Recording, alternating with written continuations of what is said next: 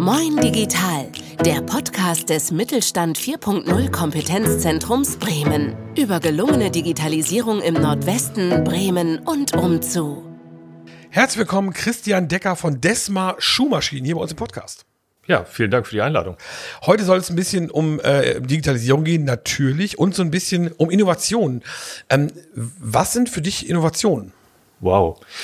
Äh, Kurzantworten. Du weißt, wir haben nicht viel Zeit heute. Ne? Kurzantwort. Ja. Also Innovation. Es gab mal so einen tollen Spruch von Thomas Edison, der hat gesagt, Innovation ist 1% Inspiration und 99% Transpiration. Äh, den finde ich eigentlich am allerbesten dabei. Okay. Und ähm, wie, wie nimmt man, ähm, ne, ihr seid äh, äh seit über 75 Jahren am Markt, ähm, du kommst mit, mit einem Haufen Innovationen bei euch an. Wie nimmst du denn deinen Kollegen ähm, die Angst vor Innovationen? Ich glaube, da ist keine Angst vor Innovation. Es ist eher so, dass man sagt, ey, ist das wirklich unser Thema oder müsste es jemand anderes machen, weil wir ja nicht der Digitalisierer sind oder so, aber wir sind halt Weltmarktführer in einer Nische. Wir machen Automatisierungsanlagen für die industrielle Schuhproduktion. Uns kennt normalerweise kein Endverbraucher. Ähm, aber weil wir halt Maschinenbauer sind, so in Stahl und Eisen und dem hauchen wir auch Leben ein, indem wir Steuerung da einbauen und Elektromotoren, Pneumatikantriebe und so weiter haben.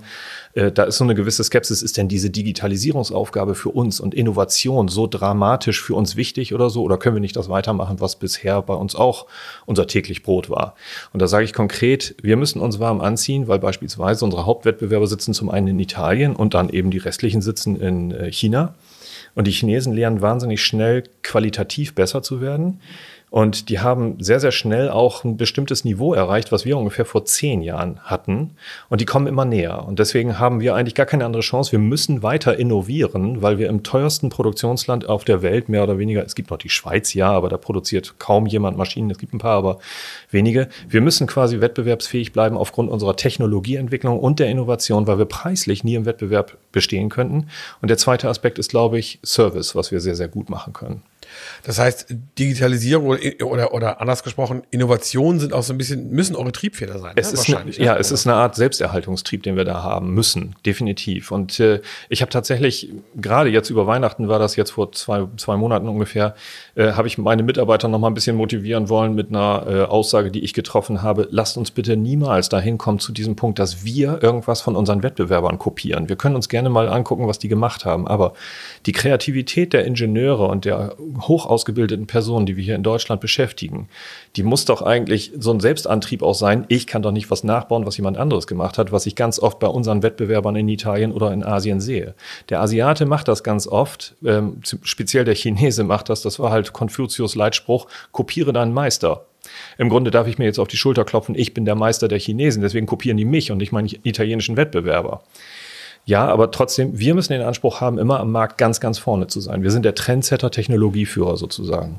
Das heißt, seid ihr auch der Trendsetter für Digitalisierung in eurem Bereich? Würdest du das so sagen? Das kann ich im Moment noch nicht ganz sagen. Es ist im Moment so eine Umbruchphase. Viele Firmen investieren im Moment sehr, sehr viel Geld und speziell in China, beispielsweise, wenn es darum geht, Füße einzuscannen. Wenn es jetzt um Schuhe geht, dann fängt man an, Füße einzuscannen und wir wollen jetzt auch einen Scanner bauen. Ich habe immer gesagt, ich möchte keine Scanner bauen, weil das wird niemals unsere Kerntechnologie sein. Ich möchte die Daten nutzen, die von einem Scanner runter kommen, der dann die Fußdaten uns gibt, damit wir die besseren Schuhe produzieren können.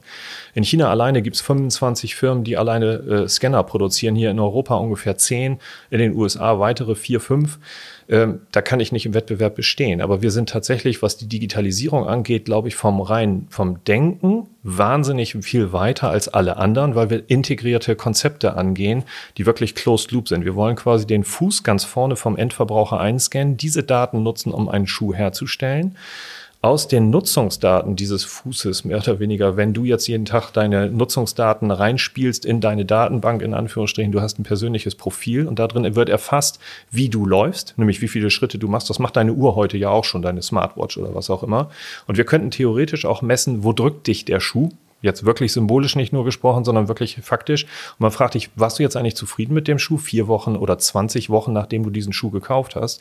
Wenn du dann sagst, nee, der drückt vorne rechts und diese Informationen bekommen wir zurück, beispielsweise von, ich sage jetzt mal einfach 500 oder 1000 Nutzern genau dieses gleichen Schuhs, dann wissen wir, Mensch, vorne rechts drückt er ganz viele Leute. Das heißt, da müssen wir die Form dieses Schuhs entsprechend anpassen und das kann auch automatisch erfolgen durch KI-Algorithmen. Und das sind Denkweisen, die hat bis dato noch kein anderer Schuhhersteller mir jedenfalls bewiesen, dass er die hat.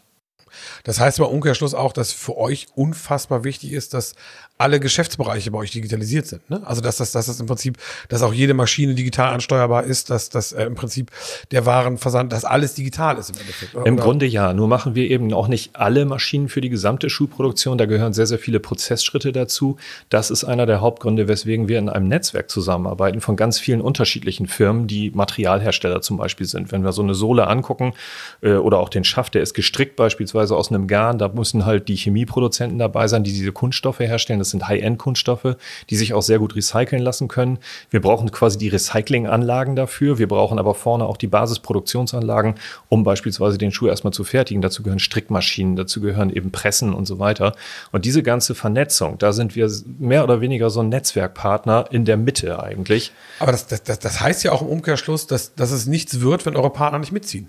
Oder? Im Grunde, also ich meine, ja. Das, ist ja, das, das ist ja die Schwierigkeit. Ne? Du musst ja dann auch die anderen überzeugen, hey, wir haben hier eine Idee, wir glauben daran, wir wollen nach vorne vorne gehen, wir wollen den Schritt zu mehr Digitalisierung wagen, aber ihr müsst mitziehen, sonst bringt es ja nichts. Ich wage jetzt zu, zu, zu deuten, dass unsere, ähm, unsere ganzen Partner, die wir haben im Weltmarkt, dass die eigentlich wissen, dass wir einer der Technologieführer sind und deswegen arbeiten die auch so gerne mit uns zusammen. Und das Netzwerk, das haben wir in den letzten, weiß nicht, 40, 50 Jahren aufgebaut, sehr intensiv in den letzten 20 Jahren. Und da sehe ich eigentlich den Schlüssel unseres zukünftigen Erfolges auch drin, dass die eine Vertrauensbasis zu uns haben und wir gemeinsam was nach vorne entwickeln. Ist das denn so einfach als, als weltweit agierender Konzern mit so vielen Partnern dann auch im Prinzip alle, alle Schritte der Digitalisierung wirklich abzudecken oder das mit allen, mit allen klar zu kriegen? Weil ich meine, du musst ja nicht nur, nicht nur mit verschiedenen Mitarbeitern reden in verschiedenen Kontinenten, sondern auch mit verschiedenen Kulturen und verschiedenen Entwicklungsständen. Ne? Also manche haben vielleicht Bock auf Digitalisierung, manche nicht. Ne? Also Deutschland ist ja nicht gerade das digitalisierungsfreundlichste Land. Also, Vorsichtig gesagt, haben wir im Vorgespräch gerade schon. Ja. Das ist ja auch schwierig, oder nicht? Absolut. Also die Leute zu gewinnen, ist ein sehr, sehr wichtiges Thema. Ähm, aber wie gesagt, da ist vielleicht das Standing dieses Unternehmens. Der ist mal ist vielleicht in dem Markt so gut bekannt, dass man da wirklich sagt, dem trauen wir das auch zu. Äh, die arbeiten alle sehr, sehr gerne mit uns. Die arbeiten aber eben auch mit unseren Wettbewerbern zusammen. Der Vorteil ist aber auch, wir haben sehr, sehr guten Draht natürlich zu der Kundenbasis. Wir arbeiten mit allen großen Weltmarken zusammen, was Schuhproduktion angeht. Eigentlich jeder Name ist uns bekannt und die, bei denen sind wir auch also bekannt. Jeder, jeder von uns hatte euch schon mal am Fuß. Im, Im Grunde indirekt immer. Indirekt immer, ja, richtig. Und das ist halt der Punkt, wo wir eben auch sehen, wir sind sowohl auf der im Moment Markenseite, auf der Produzentenseite, weil die ganz, ganz großen Marken der Welt, die produzieren keine Schuhe selber, sondern die lassen die in Asien produzieren. Vornehmlich in Asien, ja, asiatischen Ländern wie China, Indonesien und Vietnam. Vietnam. Ähm, und die kennen uns eben alle. Und die Materialhersteller sind dann quasi so ein bisschen in unserem Windschatten teilweise, aber manchmal sind wir sogar in deren Windschatten unterwegs.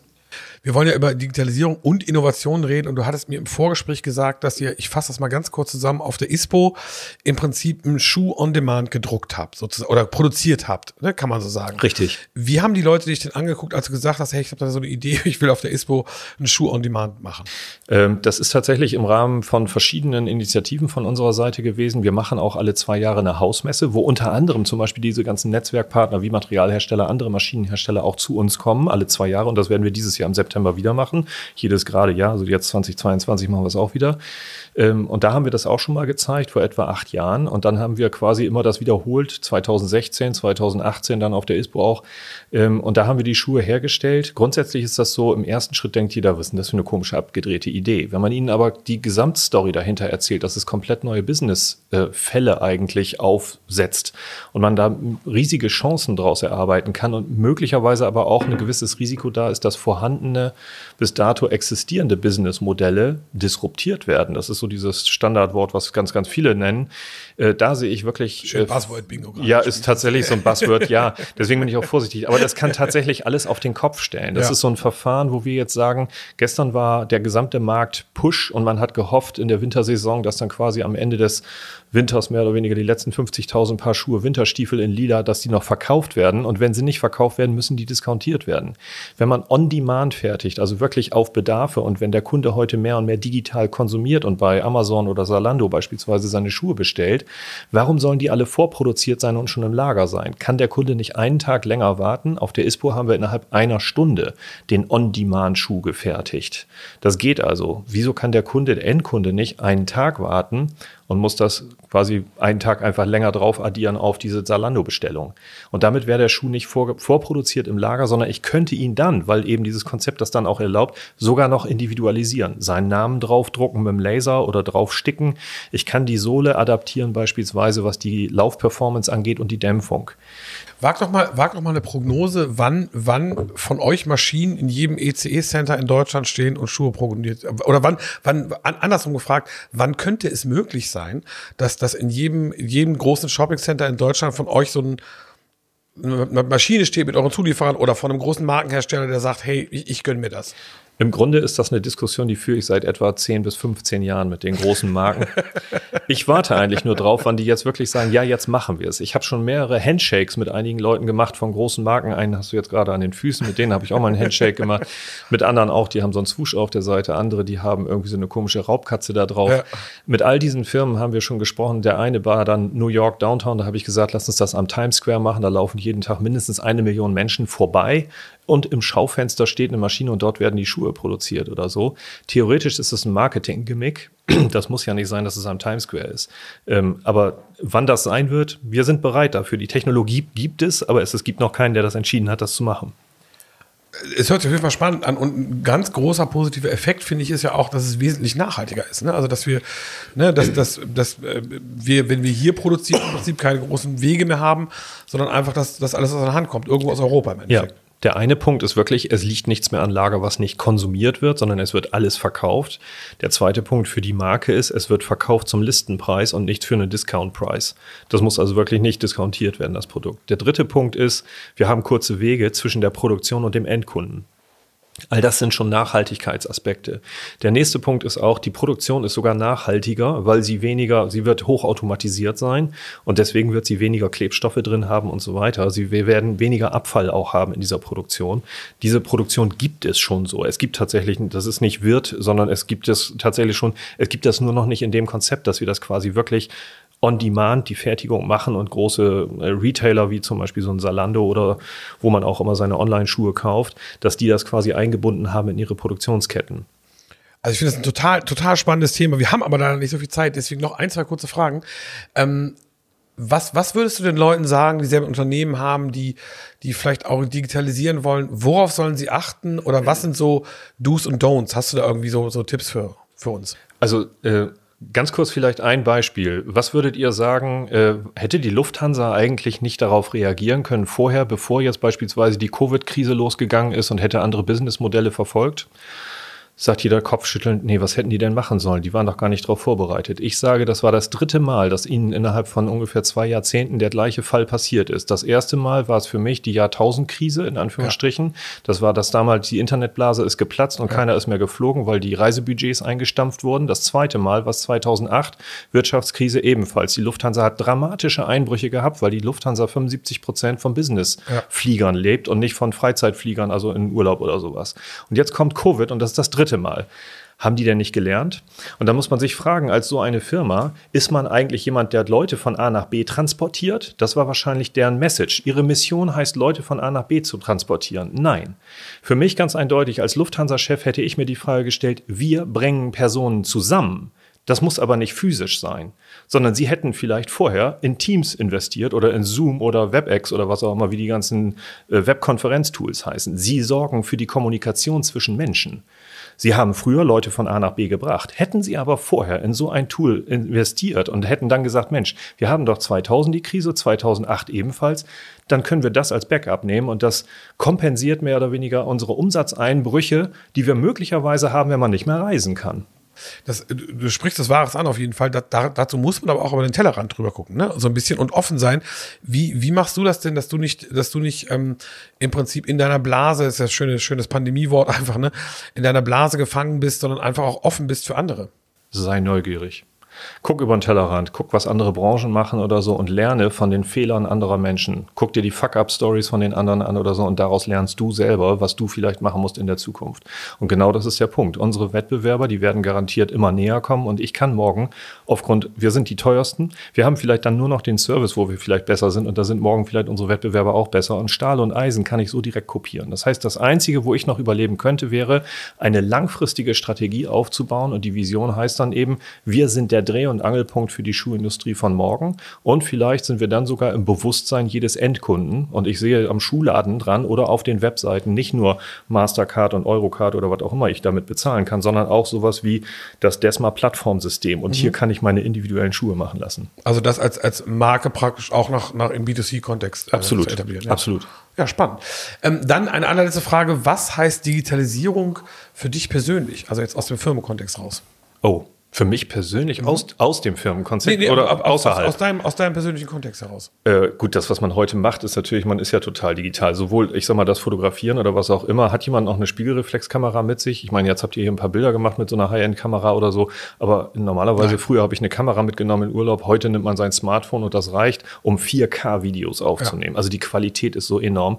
Als ich damals das Internet kennengelernt habe, das war so 1993 oder sowas, die ersten Schritte davon oder so, da habe ich immer gedacht, wie, da wurde über Set-Top-Boxen gesprochen. Da habe ich mir gedacht, wie will denn die Bandbreite überhaupt rübergebracht werden von Fernsehbildern oder so über sowas, wenn das digital laufen soll?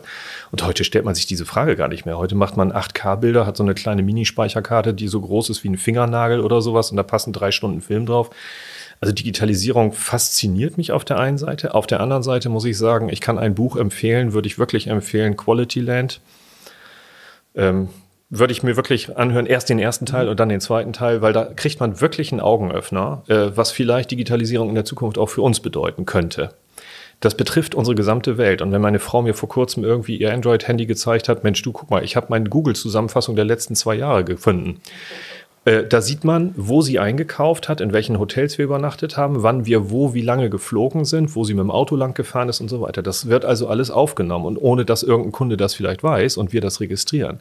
Das ist das, wo mir das natürlich auch ein bisschen Angst macht. Das, was mich wiederum dann erfreut, wenn ich da drauf gucke, wir waren auch zwischendurch dreimal im Urlaub und das dann nicht aufgenommen. Ja. Das wundert mich dann wiederum auf. Also die Qualität dieser Daten ist noch nicht da, wo sie hin könnte. Aber trotzdem kann einen das ein bisschen beängstigen, wenn man sieht, die nehmen alles auf. Und wir sind quasi, das, die, der Zielfokus geht dann dann darauf, die übernachten immer in dieser Hotelkategorie, also müssen wir die so und so bewerben. Genau, ja klar, also aus kriegst du die personalisierte, personalisierte Werbung. Ja, du bist der gläserne Kunde ja, nachher. Klar, und das ja. ist wirklich was, wo mir das ein bisschen Angst macht, ganz eindeutig. Auf der anderen Seite sehe ich das so, wir können das Ganze nicht anhalten. Aber wenn man jetzt sieht, was könnte Robotik morgen machen?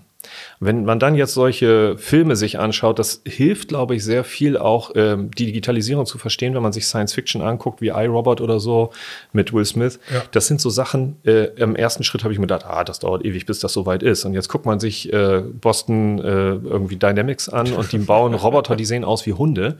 Und mittlerweile gibt es auch Personen in Anführungsstrichen als Soldaten, Roboter in Anführungsstrichen, die da ausgebildet werden mit Computern und so weiter. Und die haben so sensible Sensorik drin, wenn das wirklich so weitergeht, auch mit der Mimik, die teilweise die Japaner mittlerweile auf den Markt bringen. Ja, das ist krass. Das ist ja. so enorm. Ja.